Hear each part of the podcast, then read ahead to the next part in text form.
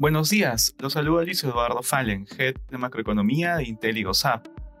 El día de hoy, miércoles 11 de mayo, los mercados alrededor del mundo muestran resultados diferenciados, mientras los inversionistas esperaban el dato de inflación en Estados Unidos.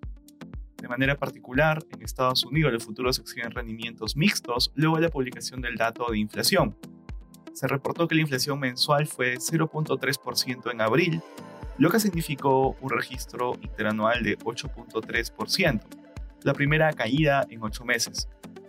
Sin embargo, se mantuvo en niveles cercanos a máximos de 40 años y la medida que excluye los precios de los alimentos y energía siguió subiendo hasta 6.2%.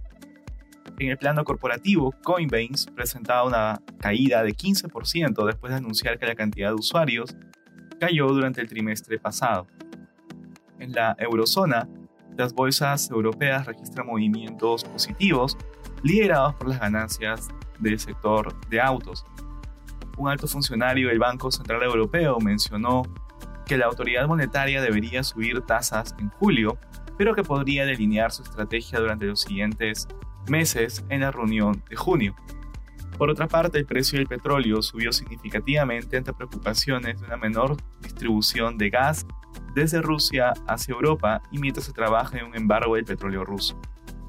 En Asia, las acciones chinas subieron ante una caída en los contagios en distintas ciudades, lo que eleva la expectativa de que las medidas de contención se comiencen a flexibilizar pronto.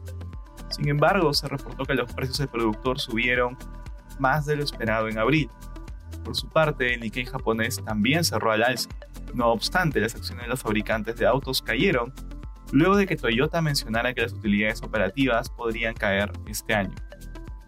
Respecto a commodities, el precio del oro cae ante el incremento de las tasas de interés durante la mañana.